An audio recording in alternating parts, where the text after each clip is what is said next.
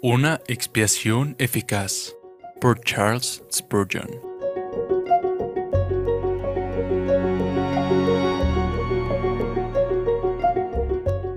Yo creo que es un error acerca de Dios mismo que ha sido raíz y fundamento de todo error en la teología. Mi convicción es que la teología arminiana en gran medida hace que Dios sea menos de lo que Él es. La base y el fundamento de la teología arminiana radican en conceder una importancia indebida al hombre y en dar a Dios un lugar secundario. No creo en una expiación admirablemente amplia, pero fatalmente ineficaz.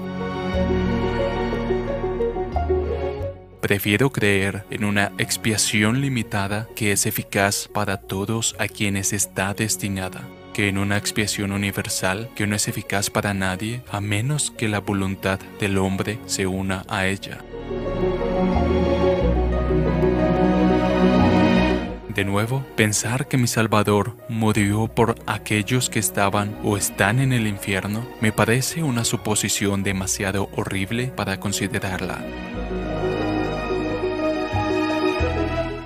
Imaginar por un momento que Él fue el sustituto de todas las personas y que Dios, habiendo castigado primero al sustituto, luego castigó a los pecadores mismos, está en conflicto con todas las ideas de la justicia divina.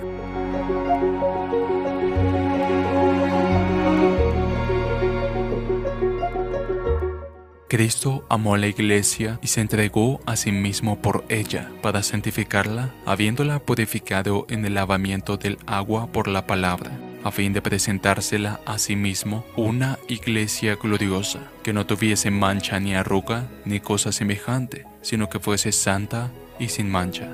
Efesios 5, 25 al 27. Traducido por Canal Edificando de Grace James.